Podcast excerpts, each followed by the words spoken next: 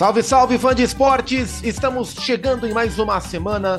Para você que curte o Rolou o Melão, a edição número 64 do nosso simpático Melãozinho, que chega mais uma vez na sua plataforma de podcast predileta. E nós falamos de futebol brasileiro dentro de todos os podcasts dos canais ESPN. Eu sou Gustavo Zupac e hoje ao meu lado é, eu, eu, ia dizer ao vivo, é, pessoalmente, na verdade, mas não é, é remotamente, está o Mário Marra. Fala, Marra, tudo bem, né? Pois o Pac, tudo bem, tudo tranquilo. E animado, né? Com. Acho que, não sei se você concorda comigo, acho que a gente, de um tempo para cá, começou a voltar a ver bons jogos de futebol. Isso. Porque durante um tempo, até no Campeonato Brasileiro, mesmo assim, acho que a coisa não ficou muito legal, não. Mas acho que agora é, temos visto já de uns 15 dias para cá, né? Mas depois a gente fala sobre isso, vai. Bons jogos de futebol. É, mas é verdade. Acho que, acho, acho que isso passa muito por alguns trabalhos que começam a se estabelecer, isso, isso. né? Ah, e, e, e, uma coisa que me chama a atenção, e já abrindo a discussão antes de abrir os trabalhos de forma oficial, como no Campeonato Brasileiro, até os times que são piores, que são mais fracos, tem feito jogos interessantes. E o que mais me chama Dentro atenção... dos seus estilos. É, o que mais me desperta atenção nisso é o Dragão, é o Atlético Goianiense, que está muito Sim. bem na Copa do Brasil, na minha visão vai se classificar contra o Corinthians. Uh, construiu uma vantagem interessantíssima na estreia do Luizito lá contra o Nacional pela Sul-Americana. E no Campeonato Brasileiro corre risco, mas faz bons jogos. É, e eu estava vendo os números do, do Dragão do Campeonato Brasileiro, é um dos cinco times que mais tem posse de bola, é, tá ali enfiado entre os melhores times do campeonato, é um dos times que mais finaliza, isso me chama atenção. É, e acho que a gente vai puxando a média um pouco para cima em termos de rendimento nesse momento do campeonato, né? Então, já que eu ia falar que você tocou no assunto, mas na verdade eu toquei no assunto, depois você continuou o assunto, e, e esse assunto é meio interminável, você usou um belo exemplo mas eu acho que também o crescimento do futebol, da qualidade do jogo, tá? É isso que a gente está falando, né? Da qualidade do jogo. É... Obviamente, ele vai passar pelo crescimento do Flamengo, porque melhora os jogos, pelo Fluminense, pelo jeito que está jogando, pelo Fortaleza, que voltou a jogar um futebol assim, daquele legal. Mas olhando para essa turma que está lá no fundo né, do, da tabela, como é o caso do Atlético Goianiense, o América não chega a estar no fundo da tabela, mas o América faz bons jogos com muita frequência e o Ceará também. O Ceará, eu não, não dá para esperar que o Ceará seja hoje, pensando em modelo de jogo, o que foi o Fortaleza. As propostas são diferentes. Mas o Ceará também faz jogos bons, faz jogos muito interessantes dentro de um estilo, né? Um time que abusa da velocidade pelo lado, gosta muito do avanço do Nino Paraíba, conta com o Mendonça do outro lado, conta com a qualidade de aproximação do Vina. Tem coisas bem interessantes acontecendo. E olha que a gente não falou, né, de, eu citei até o Flamengo, né? Mas a gente não falou do Corinthians, que fez muitos bons jogos. A gente não falou do Palmeiras, a gente não falou do Atlético, que jogou, a gente está gravando hoje dia 4, mas jogou um futebol que acessou a minha memória é, do que aconteceu na semana no ano passado, né, de 2021, Atlético Mineiro no caso. E, sem, e, o, e, o, Furacão que joga bem com muita frequência dentro da sua proposta de jogo. Né? Interessante. É, a gente vai falar mais de Libertadores do que propriamente de Campeonato Brasileiro nesse episódio, mas é, olhando para o Campeonato Brasileiro, isso tudo explica, na minha visão, porque é um campeonato achatado, porque ninguém dispara, porque os, em termos de rendimentos o nível não está tão distante assim. E acho que exceção feita ao Juventude, que não faz um bom campeonato isso, de isso. nível técnico, e até o Goiás, a sua maneira, faz o campeonato, uhum. né? É, se mantendo, se segurando como pode ali, é, mas ninguém ganha muito fácil de ninguém, porque os times, inclusive os times lá de baixo, estão jogando um futebol bem aceitável para o que se propõe. É, você fã de esporte já percebeu que eu estou aqui dialogando com meu amigo Mário Marra, meu padrinho Mário Marra, mas né, não está ouvindo a voz do Eugênio Leal, porque o Eugênio, Eugênio. está... É, é... O Eugênio? É, gosto dessa sua entonação.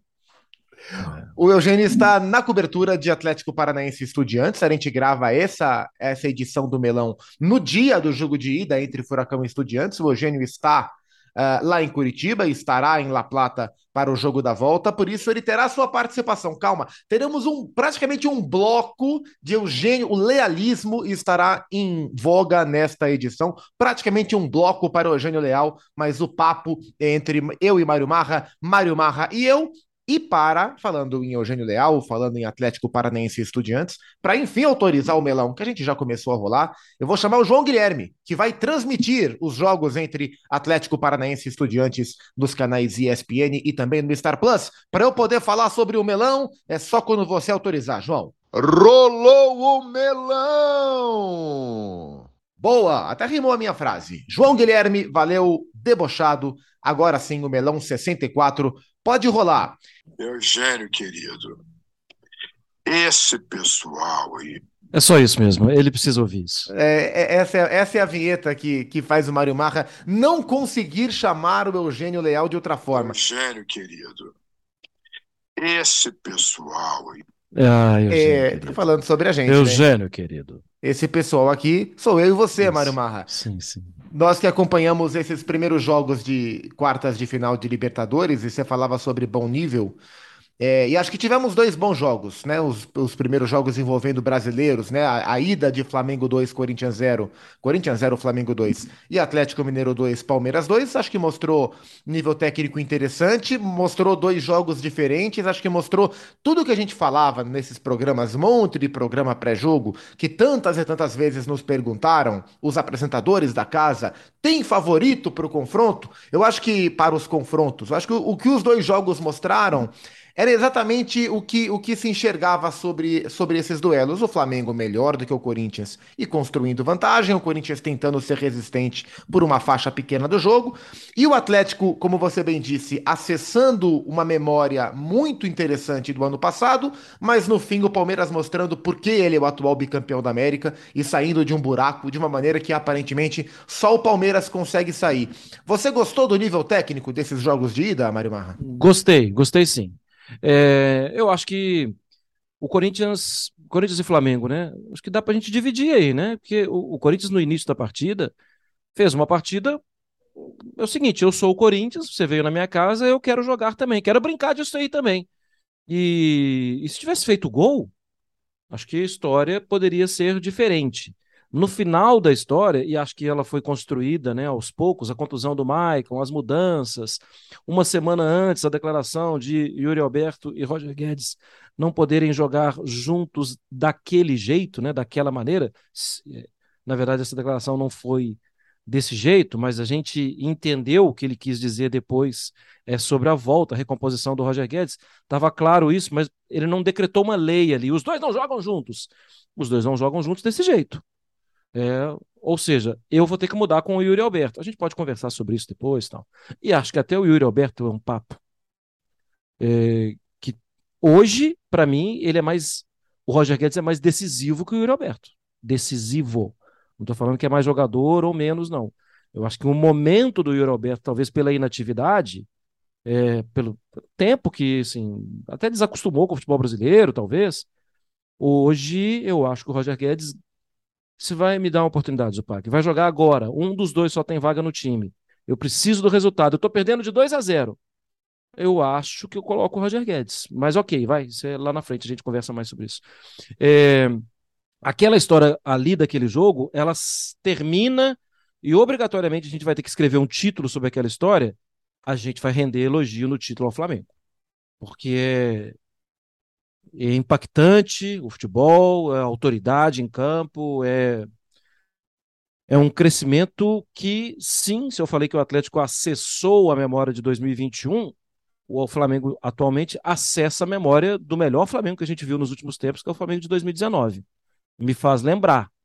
É, são modelos um pouco diferentes, estilo um pouco diferentes, mas como o Flamengo toma conta do resultado. O resultado é dele e pronto, acabou. É, e o outro jogo foi um jogo muito legal e que há muito tempo, até conversava sobre isso no, no Sport Center com o Bruno Vicari e com a Mari Pereira, e eles até lembraram algumas situações, mas há muito tempo eu não vi o, o Palmeiras em apuros. É, tipo, termina esse jogo logo. E aí termina o primeiro tempo, inicia o segundo tomando um 2 a 0 é, acaba isso aí, gente. Vamos, vamos embora para casa, tal. Semana que vem tem mais. E o Palmeiras, em vários momentos, esteve em apuros na partida. É, e depois eles lembraram, né, que naquele jogo contra o São Paulo, do Paulista, o Palmeiras esteve em apuros também durante muito tempo, tipo, acaba logo, né? E teve uma outra situação contra o River. Mas isso assim, na chegada do Abel. Ou seja, é muito difícil o Palmeiras ficar em apuros como ficou. Esse em apuros talvez a gente possa é, falar que assim é não ter um, nem parte do controle da partida. É virar, diria Galvão Bueno, né? Virar passageiro, né? Quem é que falava que virou passageiro? Não sei o quê. Acho que os carros de Fórmula 1 tem lá um acidente, aí ele perde o controle e vira um passageiro, né, do carro, espera o carro bater, uma coisa assim. É, mas o Atlético não é preparado como foi na temporada passada para exercer aquela pressão que exerceu durante tanto tempo. Na temporada passada, exercia, continuava, na hora de cansou, que cansou, conseguia segurar melhor, porque estava melhor preparado. E aí várias vezes entregava a bola para o adversário e eu te mato no contra-ataque. O Atlético não tem mais isso tão claro como teve na temporada passada. Mas ainda assim, é, esquece torcida, esquece o que representa. Esse foi um jogo de um campeonato qualquer que você viu pela televisão. Era impossível ir ao banheiro, porque o jogo é um jogo que te prendia na cadeira, na cama, no sofá assistindo o tempo inteiro. É, a intensidade do jogo foi, foi altíssima. Me chamou muito a atenção como o Atlético pressionou o Palmeiras em cima e quase o tempo inteiro. A pegada do Atlético foi algo que me, que me despertou muito interesse nesse sentido. É, acho que bem diferente, especialmente do que a gente viu no primeiro tempo do jogo do Atlético contra o Inter, na estreia do Cuca. É, e o Cuca até falou com os jogadores, né? Eu vi uma, uma declaração do Júnior Alonso dizendo que o Cuca pediu compactação e organização, que lá na frente as coisas se resolveriam, mas que o que o Atlético não poderia deixar de ter de forma alguma era compactação e organização, que era a partir daí que as coisas aconteceriam. E isso foi visto, isso foi visto no jogo contra o Palmeiras. É que do outro lado tem um time que a impressão que dá é que quanto maior o buraco, mais tranquilidade tem para jogar, né? É um Palmeiras que não tá jogando o seu melhor futebol. Até já, já falei isso, não acho que hoje o Palmeiras jogue o melhor futebol do Brasil. Acho que hoje Flamengo e Fluminense estão jogando um futebol melhor, mais bonito do que o Palmeiras, mas é um time que não precisa jogar o seu melhor futebol para ser imbatível, para não perder os jogos. É um time que é muito difícil de ser batido jogando muito bem, jogando razoavelmente bem, ou até quando joga mal. É muito difícil ganhar do Palmeiras. É impressionante como é duro ganhar desse time e a tranquilidade que o time sai do buraco. A hora que, a hora que faz o primeiro gol, né? O gol do, do Murilo, é uma cobrança do Scarpa e que o Murilo pega o rebote. Ali deu a impressão que os jogadores, naquele instante, perceberam que eles conseguiriam empatar. E eu tava assistindo o jogo de novo hoje de manhã. É, para analisar com mais calma, e eu não vi no segundo tempo, quase em momento algum, o Palmeiras tentar uma ligação direta, tentar acelerar o jogo, não, foi, foi construindo, foi com calma. Isso é impressionante. Isso me impressiona muito.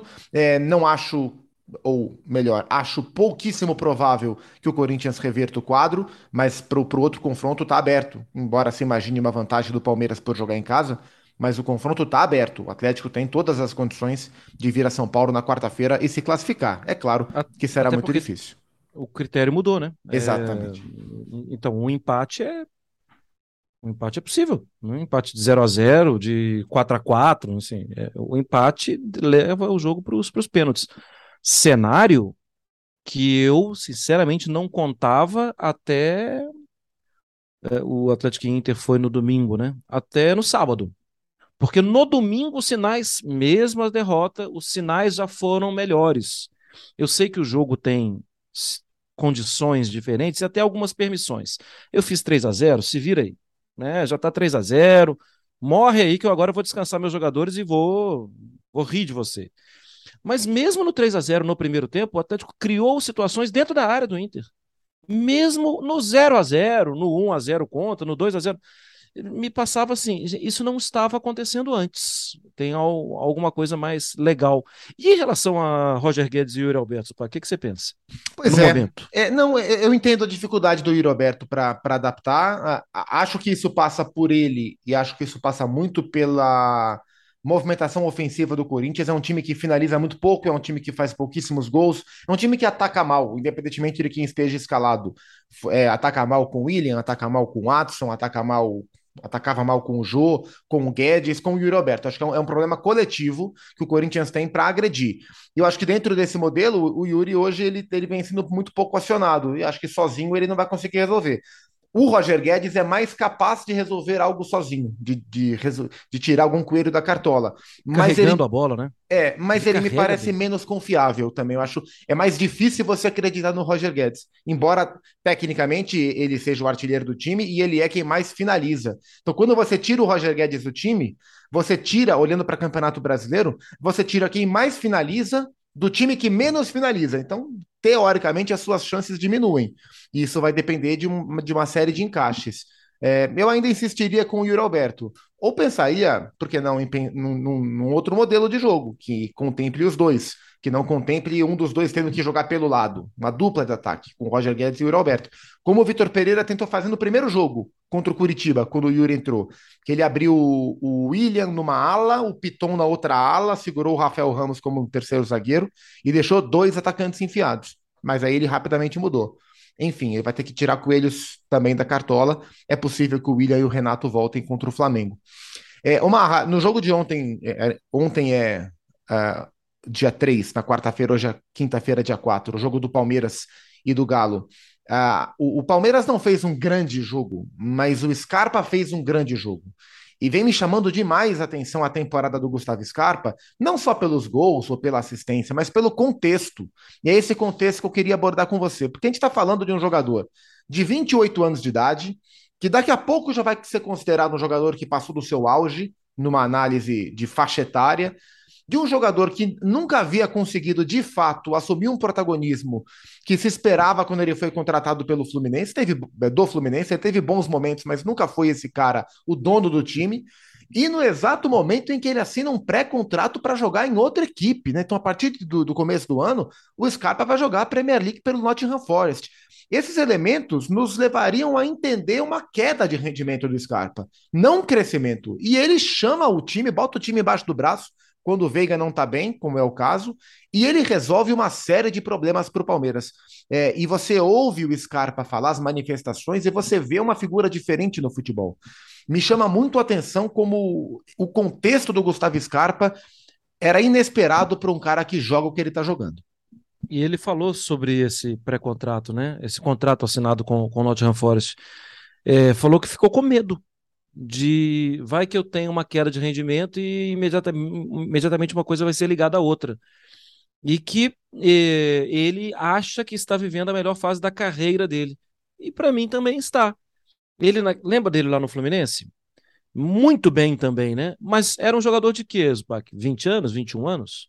Lá no passado? Um, né, ó, ele tem 28, vamos fazer a conta aqui. Ele tem 28 hoje em 2022. Ele veio para o Palmeiras em 2018. Faz, tinha 23 para 24 anos no Fluminense.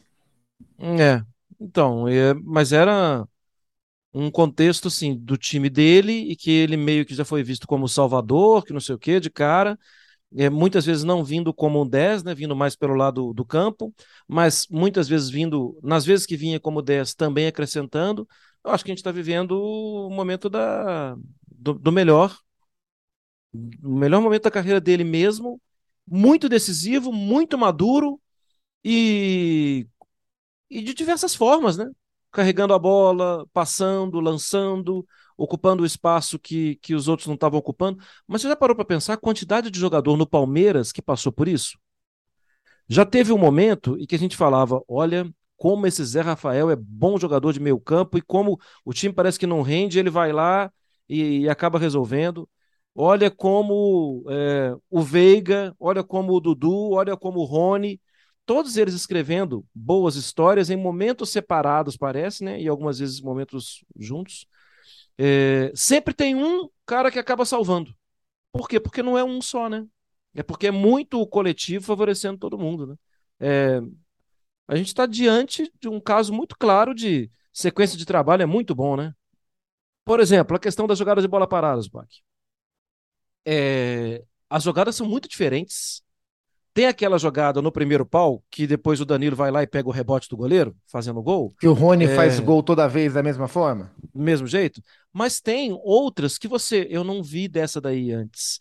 Por quê? Porque algumas coisas, tipo que você falou que o Cuca precisava fazer, acertar a compactação e acertar a organização, algumas coisas estão tão bem assimiladas, porque o longo trabalho, né, o longo tempo já proporcionou isso, que é possível se preparar para novas jogadas.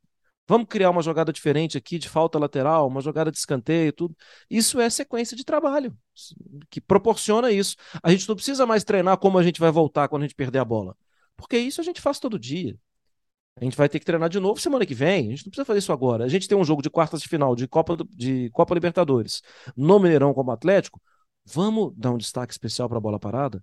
O Cuca pode fazer isso hoje? por muito pouco tempo. Ele, se ele tiver duas horas de treino, ele vai dedicar dez minutos só, porque ele tem tanta coisa para acertar que ele acaba usando o tempo dele para acertar essas coisas. É, e, o, e o Scarpa, dentro desse crescimento dele, é, isso não se restringe à função que ele exerce, né? Porque ele já exerceu várias. É, geralmente ele joga aberto pelo lado esquerdo, é, mas ele pode perfeitamente jogar aberto pelo lado direito. Ah, quando o Rafael Veiga estava machucado, ele jogou de 10 e jogou muito bem.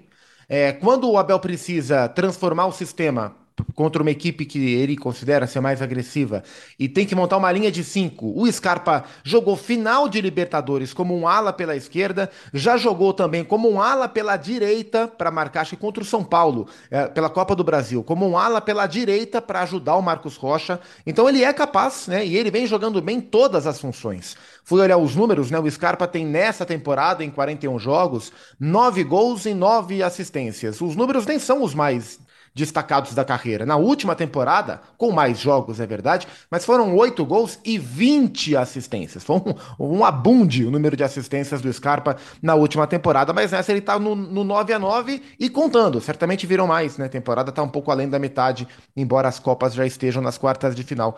É, é, é, eu gosto de ouvir o Scarpa falar, acho que ele adquiriu com a maturidade uma boa visão sobre a carreira dele, sobre o que é o futebol, uh, sobre esse ambiente e cresceu dentro disso.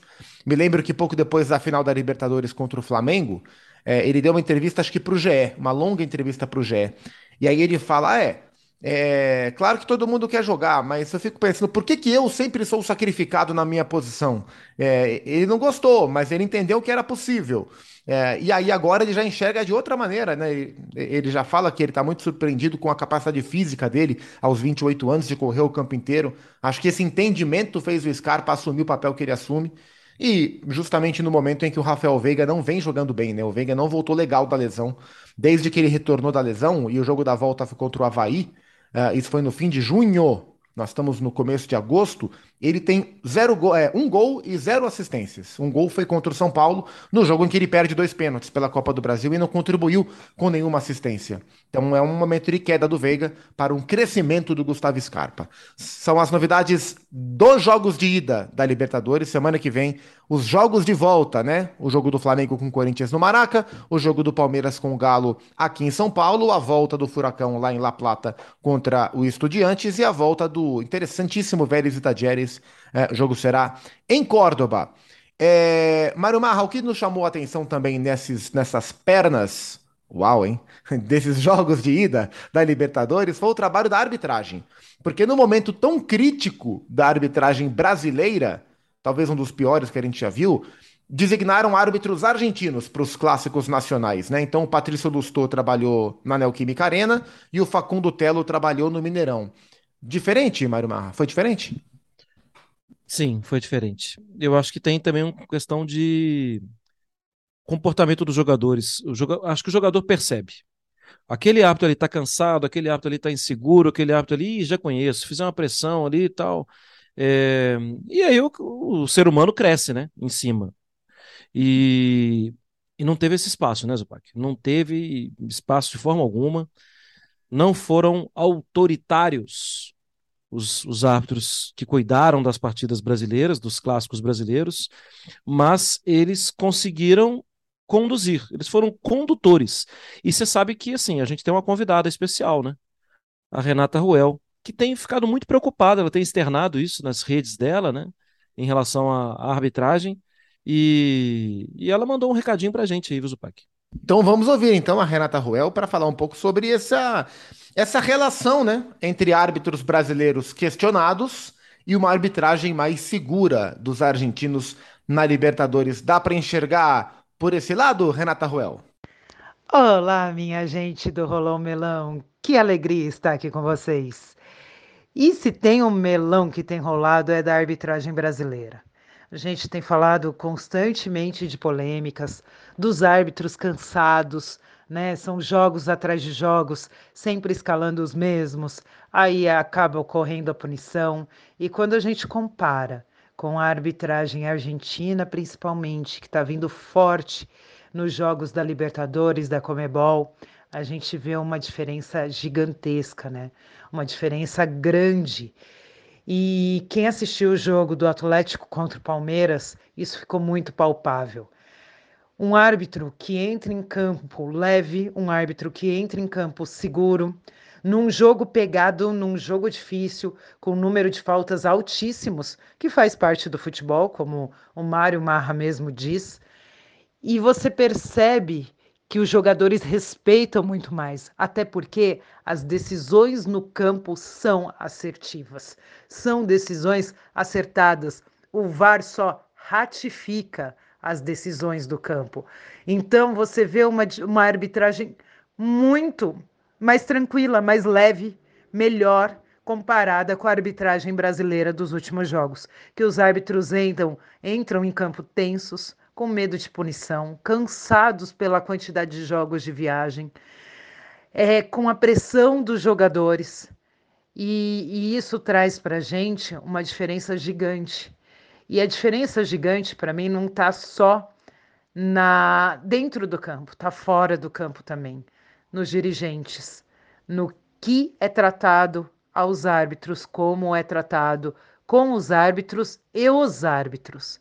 E aí sim a gente vê um rolou melão muito diferente para a nossa arbitragem, para a arbitragem argentina.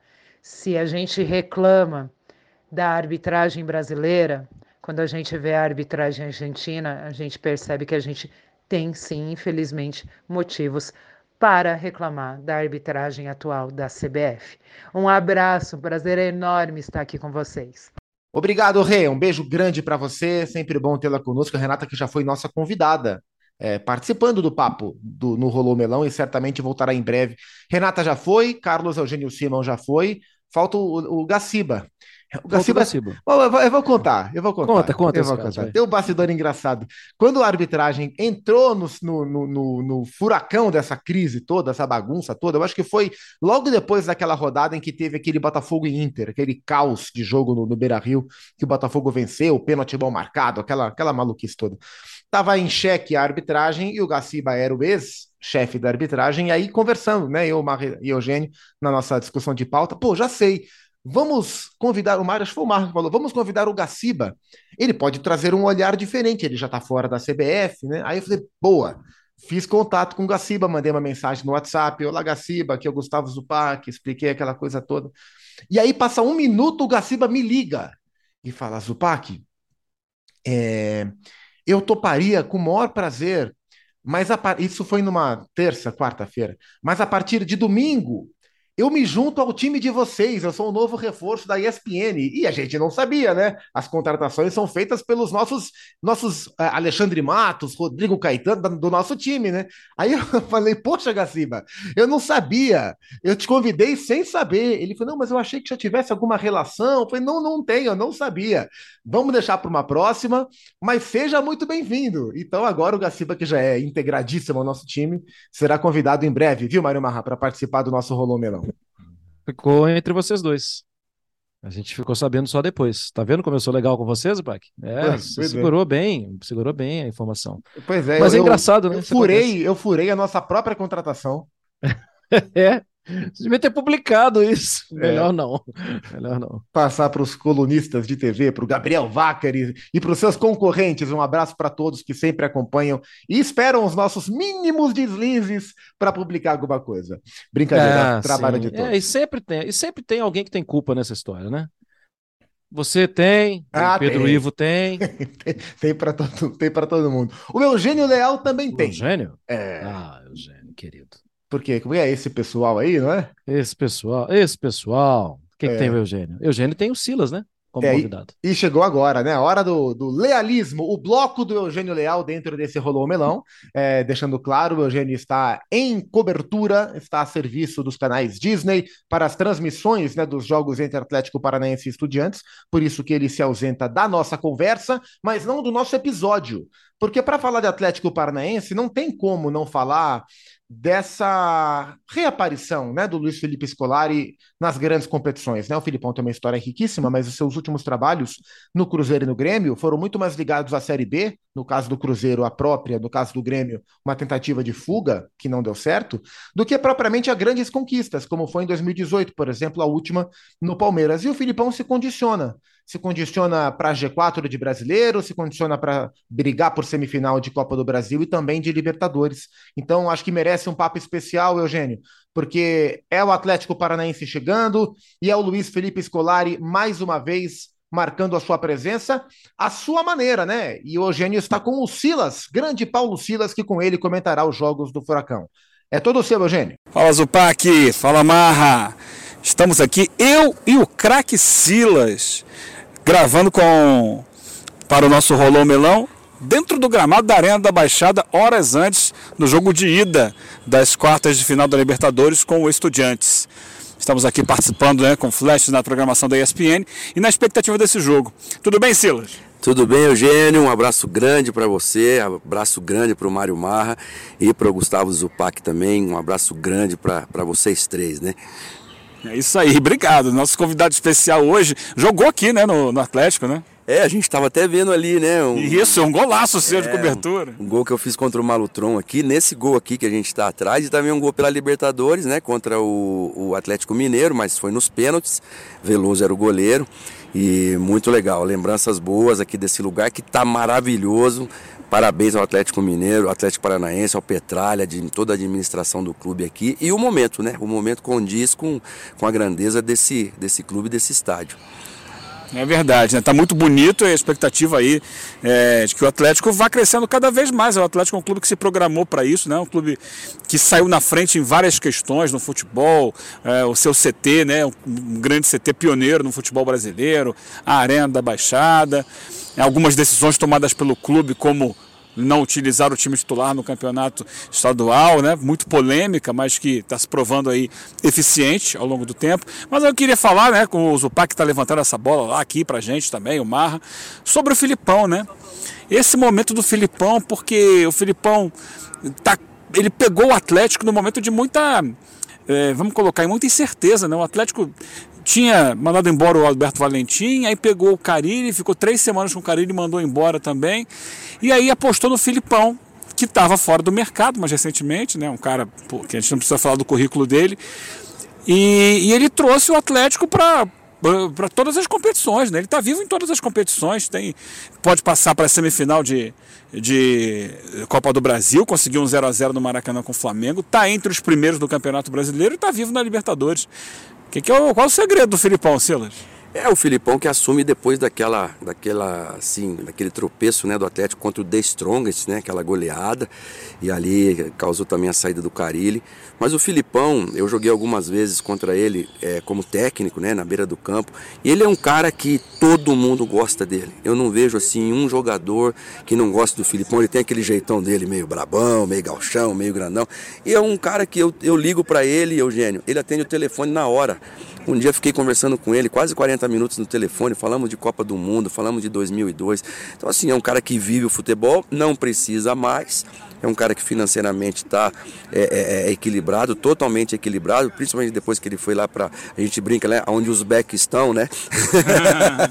e um cara assim que é da bola. E uh, eu, fico feliz de ver um cara da, na, no momento de vida que ele está e ainda aportando, né, tanta sabedoria, tanta inteligência, é tanta é, verdade e ele é, ele é direto quando, foram, quando ele foi perguntado sobre o Atlético Paranaense, ele falou: não, a gente não sabe onde a gente vai chegar. A gente está indo jogo a jogo, a gente não tem elenco de Flamengo, a gente não tem elenco de Atlético Mineiro, a gente não tem elenco de Palmeiras, mas a gente está aqui batalhando dia a dia, os meninos são novos e precisam ir para a arena. E é isso que ele está fazendo. Tá, como você bem disse, bem vivo nas três competições e como corre por fora, não tem aquela badalação que tem os outros, também a pressão é um pouco menor. É mais aqui dessa torcida que é, também uma torcida que empurra muito o time. E parabéns ao Filipão, ao Petralha que trouxe o Filipão. Primeiro como diretor, né? Era para ser um diretor. A ideia inicial era essa. Era né? ser um diretor, mas não aguentou, o bichinho acho que picou. Picou não só ele, picou o presidente também, que mandou ele aqui para a beira do campo e está fazendo aí um lindo trabalho. É. O, Atlético tem, tem essa experiência, né? Era o Autuori, né? O Autuori é, veio para ser diretor, mas também era técnico. Era um diretor que às vezes tinha um outro técnico, mas ele estava no banco junto com o técnico, né? E agora é o Filipão, mas agora ele é de fato o treinador do, do Atlético. Eu tenho para mim, Silas, já falei isso algumas vezes, né? O Mar é minha testemunha no, no Sport Center de manhã que aposta no Filipão, é, quando o Atlético contratou, é uma aposta no, no que ele representa em termos de vitória. É assim, vamos trazer um técnico de um outro patamar, para usar aquela expressão, para que ele traga esse, esse astral, técnico campeão do mundo. Né? Então ele já coloca o Atlético, quando até fora do Brasil mesmo, quando vai jogar com estudantes como hoje, os caras olham, pô, ele tem o Filipão é, que ele é muito conhecido, né? Ele é um cara conhecido mundialmente. E eu acho que ele está conseguindo trazer esse espírito vencedor, né? A história vencedora. Todo mundo na sua vida tem, tem as suas uh, vitórias e derrotas, mas ele é um cara que tem um currículo de muitas vitórias. É, e é isso, eu acho que ele, ele, traz consigo essa capa protetora que eu acho que ele atrai um pouco da, da do foco para si e com isso libera também o peso em cima do, do, do, time, dos jogadores, né? É, sem dúvida nenhuma. Um cara que é, a representatividade, né, Eugênio, num, num, time de futebol, dentro do campo, ela é fundamental. Quando ela não é dentro do campo, ela precisa estar na beira do campo. Então o Atlético hoje tem dentro do campo o Fernandinho, que é o Atlético Paranaense, que é um cara que representa muito. O juiz olha para o Fernandinho e fala, opa, é o Fernandinho que está ali não é um outro jogador que sem história. Olha para o banco de reservas, pô, é um cara campeão da Libertadores, campeão aqui nacional, campeão do mundo pela seleção brasileira, respeitado na Europa também. E isso tudo agrega muito. Haja visto no jogo do Maracanã, Atlético Paranaense e Flamengo, a presença do Fernandinho dentro de campo contra todas aquelas estrelas do Flamengo e o Filipão é, no banco, isso tem um peso muito grande. O Petralha sabe disso. E para gente que acompanha o futebol e que comenta, é, é, é, fica até mais fácil quando você tem um cara desse que tem uma resposta pronta, que tem também dentro do seu sistema já é, todas as mudanças aqui, ó, tá ganhando, vai ser isso, tá empatando, vai ser isso, tá perdendo, vai ser isso.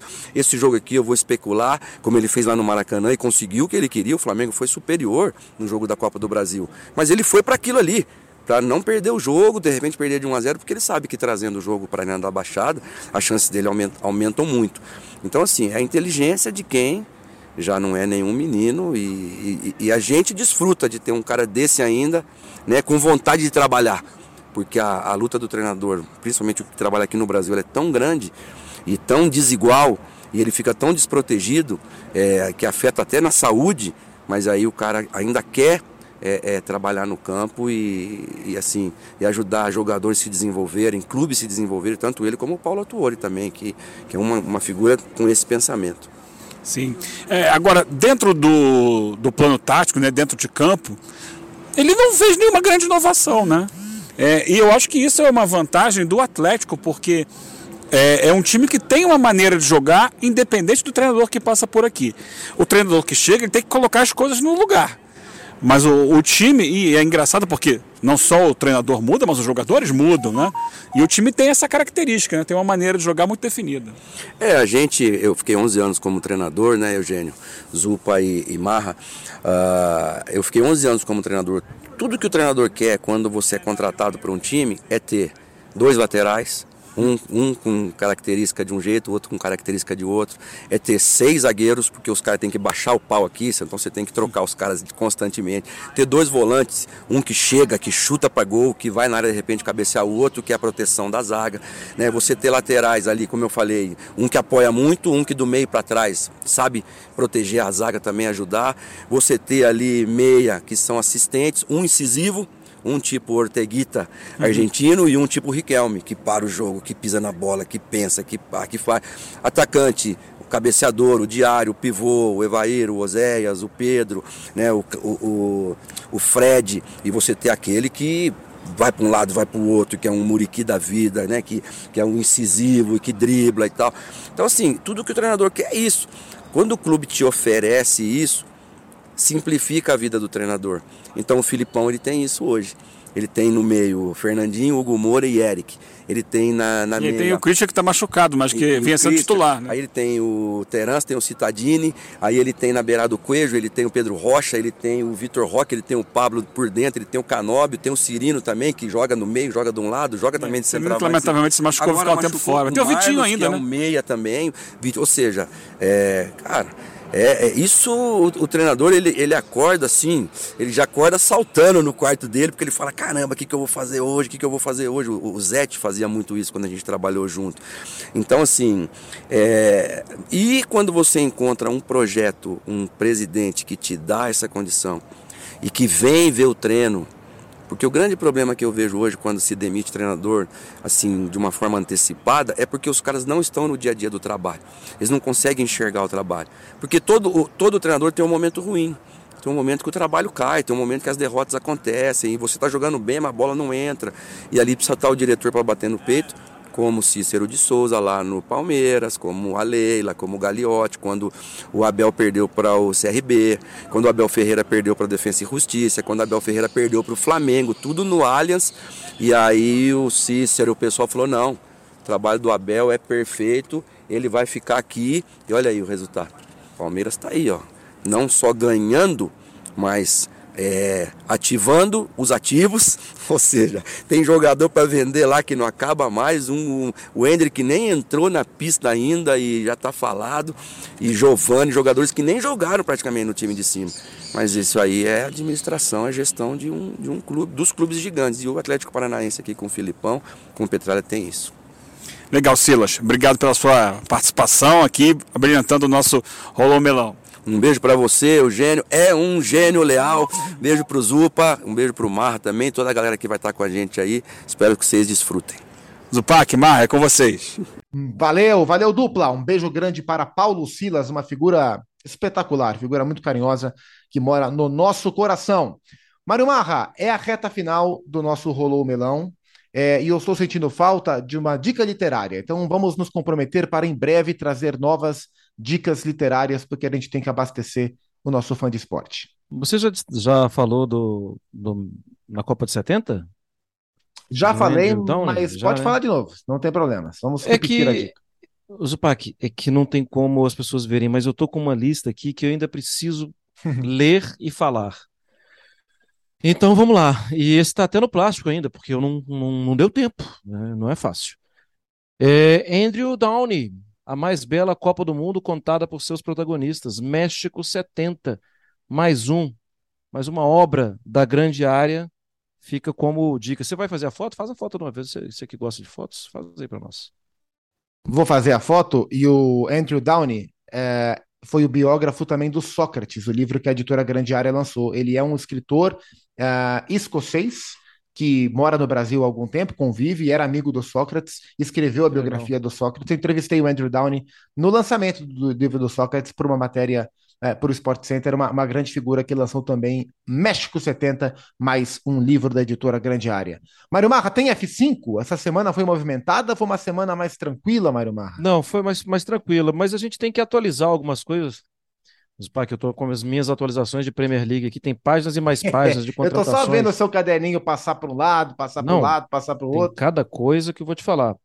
O... Não, a anterior, a gente precisava des- destacar a volta do Cuca, que a gente não falou na semana passada. Precisava destacar o, o Claudinei no esporte, né? É, E a saída do, do Maurício e a volta do, do Emílio Faro.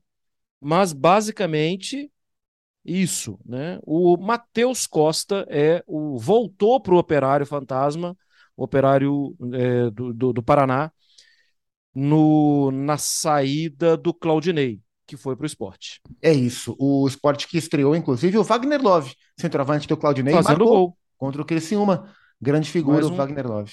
Mais uma assistência do Juba. O Love teve para ir para o Papão, para o Paysandu, mas acabou indo Ah, para o é? Esporte Clube do Recife. Grande figura, o Wagner Love. Mário Marra, ponto final no melão. Semana que vem tem mais, hein? Tá bom. Até. Estaremos juntos. É isso, um abraço, muito obrigado a você, fã de esporte, que esteve conosco em mais uma edição, dessa vez eu e Marra, com o Eugênio é, a, vi, é, a, trabalho, viajando e nos trazendo um papo muito, muito, muito bom com Paulo Silas. Fã de esportes, compartilhe o Rolô Melão com todo mundo que você conhece e aguarde quinta ou sexta-feira. Pode variar, mas semana que vem tem a edição número 65 para você. Valeu, boa semana, bons jogos e você já sabe. Até a próxima.